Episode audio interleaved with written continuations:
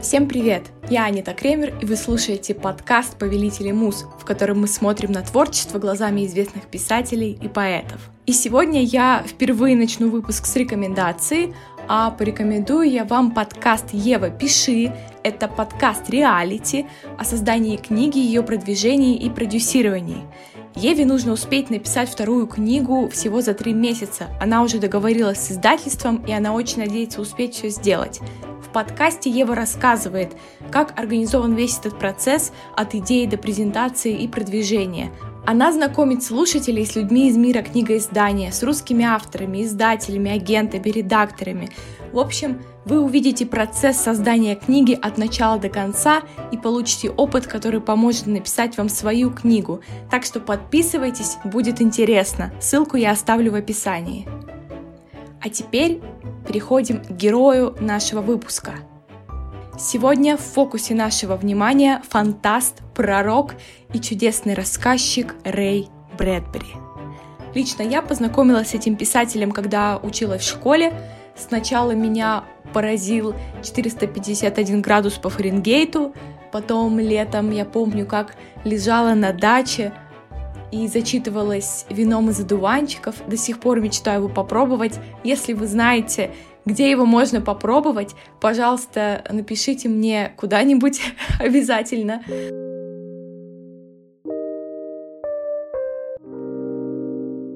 Беги быстрее, стоишь, замри. То самое, чему писателю стоит поучиться у ящериц. Истина в скорости. Чем быстрее ты пишешь, чем стремительнее ты изливаешь мысли на бумагу, тем ты честнее сам собой. А если замрешь, значит обдумываешь, анализируешь.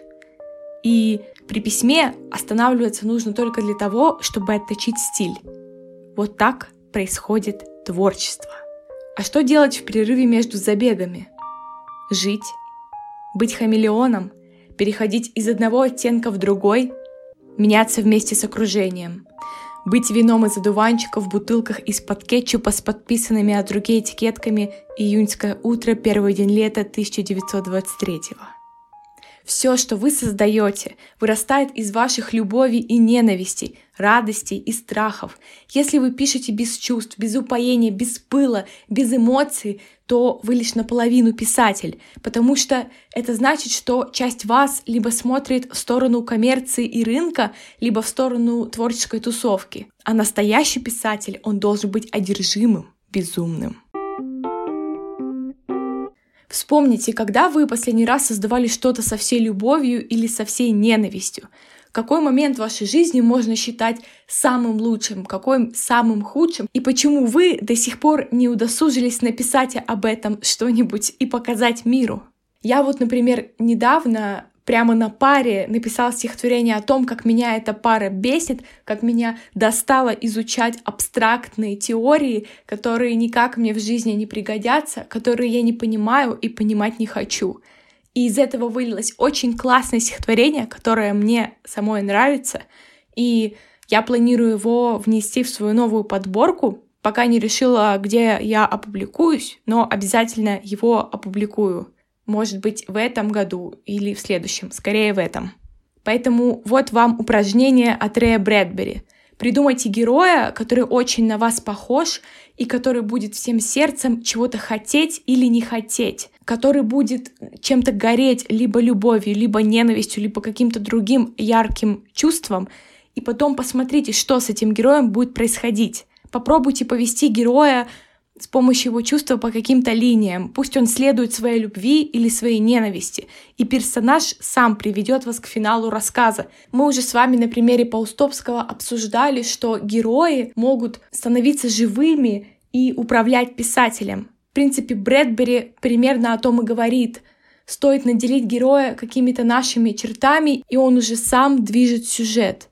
Поэтому ищите маленькие любови и крошечные горести – и заключайте их в слова. Пробуйте их на вкус и дайте их попробовать листу бумаги. Идеи лежат повсюду. Однако отыскать вот это свое «я» писателю очень сложно, потому что начинающие писатели, как правило, оглядываются на своих кумиров и часто занимаются имитацией. При создании чего-то нового нас всегда ограничивает то, что мы уже знаем, то, что было сделано до нас.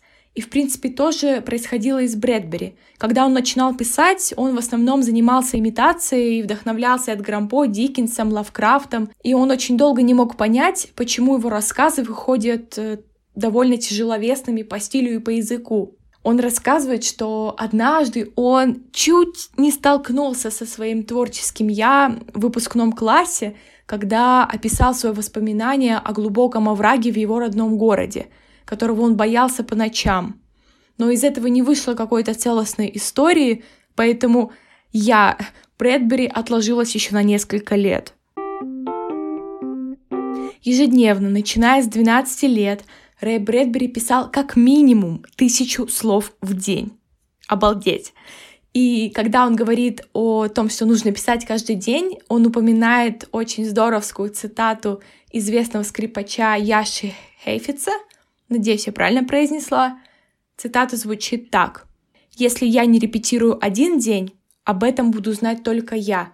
Если не репетирую два дня подряд, это узнают критики. На третий день это узнает весь зал». Конечно, за несколько дней застоя писатель не потеряет свою форму или свой стиль, но лучше все же писать каждый день. Почему?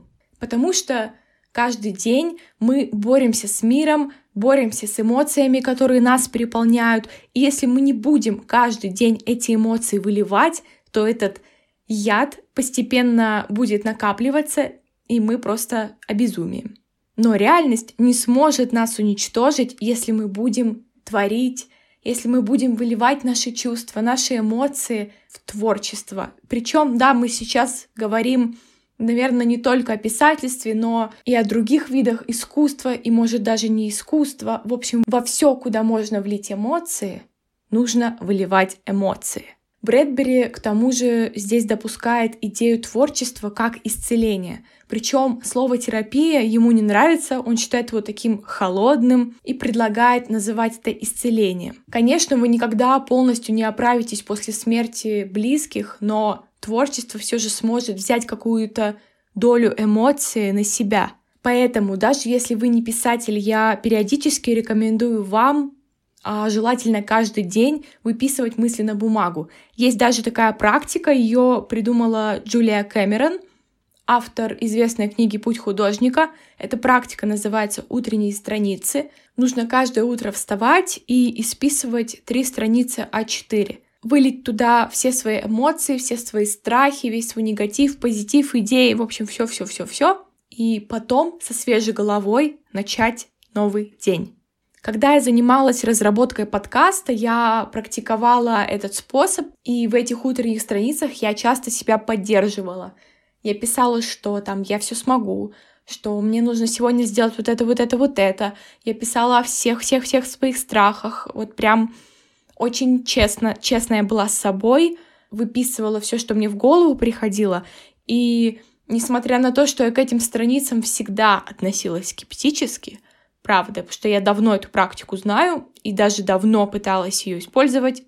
Но в этот раз мне было полезно этим позаниматься, потому что с каждой страницей на протяжении двух месяцев я видела, как мои мысли становятся более позитивные, более чистые, очищенные от всяких шлаков, страхов, в общем, и подобного. Поэтому попробуйте. Я при этом писала столько, сколько мне комфортно. Я не заставляла себя три страницы исписывать. Вот, и вам рекомендую тоже идти от уровня своего комфорта. А теперь вернемся к Брэдбери. Когда ему было 20-21, он начал делать короткие заметки и описание всего того, что он любит и ненавидит. В 22 он наконец нашел то самое, в чем кроется его вот это «я». Случилось это так. После обеда Рэй сел за пишущую машинку и напечатал одно слово — «озеро». И это стало названием рассказа, который написался всего за два часа. Когда рассказ был дописан, Брэдбери сидел со слезами на глазах, волосы у него стояли дыбом, он осознал, что сочинил по-настоящему хороший рассказ. Первый за 10 лет. И это было что-то абсолютно другое, не похожее на то, что он писал до этого, подражая своим кумирам. Это было что-то действительно оригинальное. Работавший в то время с Брэдбери литагент сказал, что хоть рассказ ему и понравился, его будет довольно сложно опубликовать из-за его оригинальности и нетрадиционности. К счастью, один журнал все-таки согласился его напечатать, и с того времени «Озеро» уже пересдавался десятки раз, и именно этот рассказ заставил редакторов разных журналах обратить внимание на еще тогда очень молодого Рэя Брэдбери. И самое смешное и в то же время грустное, что юный Рэй Брэдбери тогда не извлек вообще никакого урока, он не понял, что рассказ получился таким хорошим, потому что он не оглядывался ни на кого, потому что он писал э, вот из себя, да, и поэтому после публикации этого рассказа он еще несколько лет продолжал писать всякие страшные истории в духе Эдгара По и Лавкрафта. Но в те же годы у Брэдбери появляются списки. И это самая интересная часть сегодняшнего выпуска. Эти списки Брэдбери также называл словесными ассоциациями. Озеро, ночь, сверчки, овраг, чердак, подвал, лаз в потолке, младенец, толпа, ночной поезд, гудок в тумане, газонокосилка, карнавал, цирк, карусель, карлик, зеркальный лабиринт, скелет. Примерно такими были списки Брэдбери – и именно эти списки подтолкнули его к написанию его лучших вещей. Он на ощупь искал путь к чему-то честному, к чему-то искреннему, спрятанному у него в голове.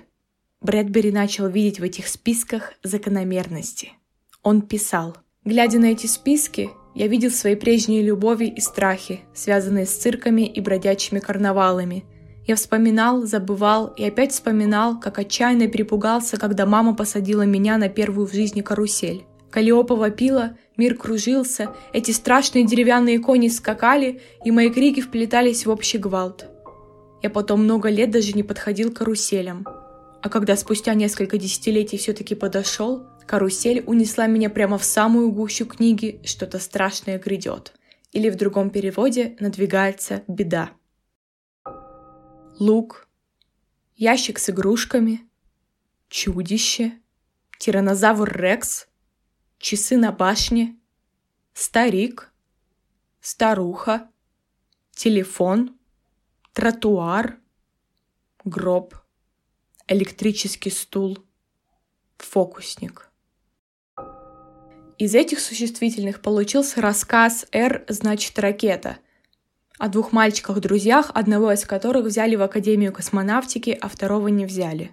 Так Брэдбери понял, что списки очень хорошо помогают ему творить, и он продолжил активно над ними работать. Он выбирал одно слово из списка и писал о нем, как он говорил, стихотворение в прозе или эссе. И когда уже его эссе переходило на вторую страницу, то начинал вырисовываться рассказ. Вдруг возникал персонаж, и этот персонаж уже сам вел писателя к финалу. Например, он смотрел на свой список и видел слово «скелет» вспоминал свои детские рисунки, потому что в детстве он рисовал скелетов, чтобы напугать двоюродных сестер. Его завораживали медицинские экспозиции черепов, ребер, тазовых скульптур, а любимая песня у него тогда была «Tain't no sin to take off your skin and dance around in your bones», что в переводе «Греха в том нет, чтоб кожу снять и так плясать, плясать одетым только в кости».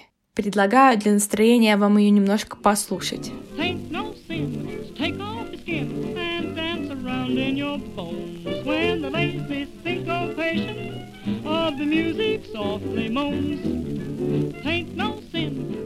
Однажды, когда он как раз вспоминал о своих рисунках и об этой песне, у него заболело горло. Он пошел к врачу, ну, пришел, мол, вот, вот у меня горло болит, что со мной? Врач потрогал его кадык, пощупал там его горло, шею и сказал ему, знаете, что у вас? Открытие гортани. Вы узнали, что она у вас есть. Примите аспирин и с вас 2 доллара. И тут Брэдбери подумал, боже, как красиво, открытие гортани. Он помчался домой, ощупывая по пути свое горло, свой затылок, ребра, коленные чашечки, в общем, свои суставы. И тут к нему в голову пришла сумасшедшая идея написать рассказ о человеке, который ужасно боится того, что у него под кожей, что у него внутри. И когда он пришел, он написал этот рассказ в считанные часы. Никто еще эту тему в ужастиках не раскрывал. А этот рассказ скрывался у Брэдбери под кожей с тех самых пор, как он нарисовал череп в 6 лет. Метод Рэя начал набирать обороты, к нему приходило все больше и больше идей, и все эти идеи выходили из его списков. Вот, например, слово «старуха» вылилось аж в два рассказа. Первый — это рассказ «Жила-была старушка», о старой даме, которая отказывалась умирать и требовала свое тело из похоронной конторы. А второй рассказ — это «Сезон неверия», рассказ про детей, которые не верили, что старуха когда-то была ребенком, когда-то была маленькой девочкой. И этот второй рассказ позже стал частью «Вина из одуванчиков». А вот другое слово «банка» родилось из воспоминания Брэдбери о выставке в балаганчике бродячего цирка. В общем, это была выставка, где в качестве экспонатов были выставлены банки с зародышами человеческими и животными так себе зрелище. И для 12-летнего писателя, ничего в то время вообще не знающего ни о сексе, ни о деторождении, эти банки были каким-то удивительным откровением. И когда он пришел с этой выставки, он ничего не обсудил со взрослыми, потому что понял, что теперь он знает какую-то тайну. И вот спустя много лет все это всплыло в виде одного единственного слова в списке — банка. Так Брэдбери и назвал рассказ о бродячем цирке и этой жуткой выставке. Все рассказы, которые я сегодня перечисляю, можно свободно почитать, поэтому uh, you're welcome. Таким образом, эти списки помогали каким-то тайным страхам обретать себе место. Еще одно слово из списка — толпа — тоже послужило основанием для рассказа. Рэй Брэдбери пришел в гости к своему другу Эдди на Вашингтон-стрит, и вдруг послышался ужасный грохот. Он выскочил из дома и увидел перед собой страшную картину. Машина врезалась в телефонный столб и просто переломилась пополам. И одна из женщин просто умерла у него на глазах. Потом через минуту скончался еще один мужчина. Рэю тогда было 15 лет, и когда он возвращался домой, он не мог отойти от шока, и ему потребовалось несколько месяцев, чтобы вообще оправиться от увиденной картины. Годы спустя, когда он писал списки и увидел это слово, он вдруг все вспомнил и при этом вспомнил несколько странностей. Машина разбилась на перекрестке, где с одной стороны было кладбище, а с другой уже опустевшие к вечеру фабрики и школьная площадка, тоже пустая. То есть людей вокруг не было вообще. И пока Брэдбери смотрел на умирающую женщину, в какие-то считанные секунды вокруг аварии собралась огромная толпа. Откуда взяли все эти люди? То есть они могли либо появиться с пустых фабрик, либо, что еще страннее, с кладбища. И спустя пару минут за пишущей машинкой Рэя Брэдбери осенила. Да ведь это всегда одна и та же толпа, которая собирается на всех авариях. Может, они и вовсе были призраками, жертвами тех же аварий, обреченных снова и снова возвращаться на места новых происшествий. Так был написан рассказ «Толпа». Тут назревает логичный вопрос, а все ли слова Брэдбери использовал для рассказов? Нет, конечно, не все. Но были такие случаи, когда история ждала своего часа около 50 лет.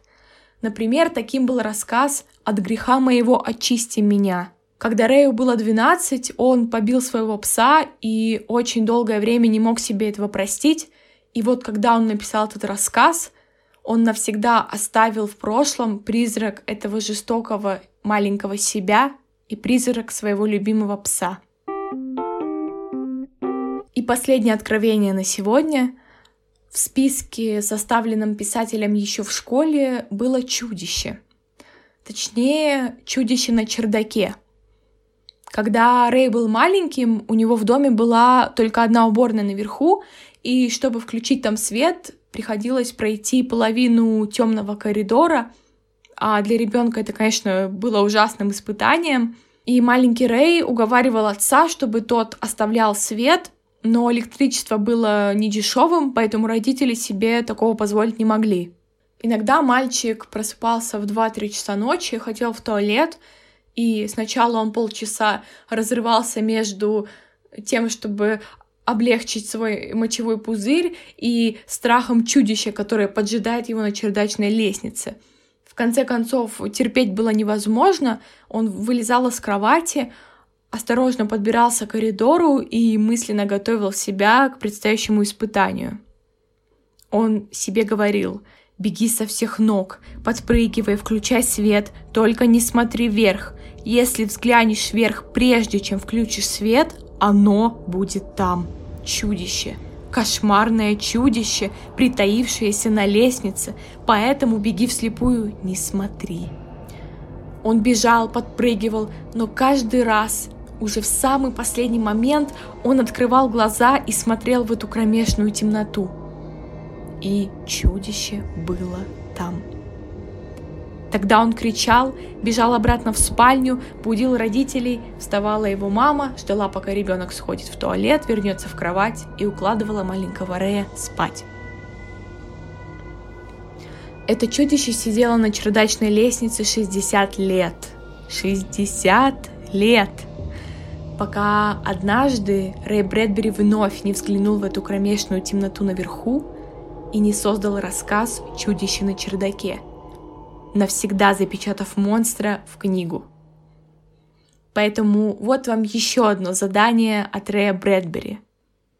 Вызывайте в воображении имена существительные, дразните свое тайное «я», почувствуйте вкус темноты. Ваше собственное чудище ждет там – в сумраке на чердаке. И если говорить тихо-тихо и записывать все слова, которые захотят вылиться на бумагу из вашей нервной дрожи, чудище, притаившееся наверху, вашей собственной сокровенной ночи, вполне может спуститься. Спасибо, что прослушали выпуск до конца.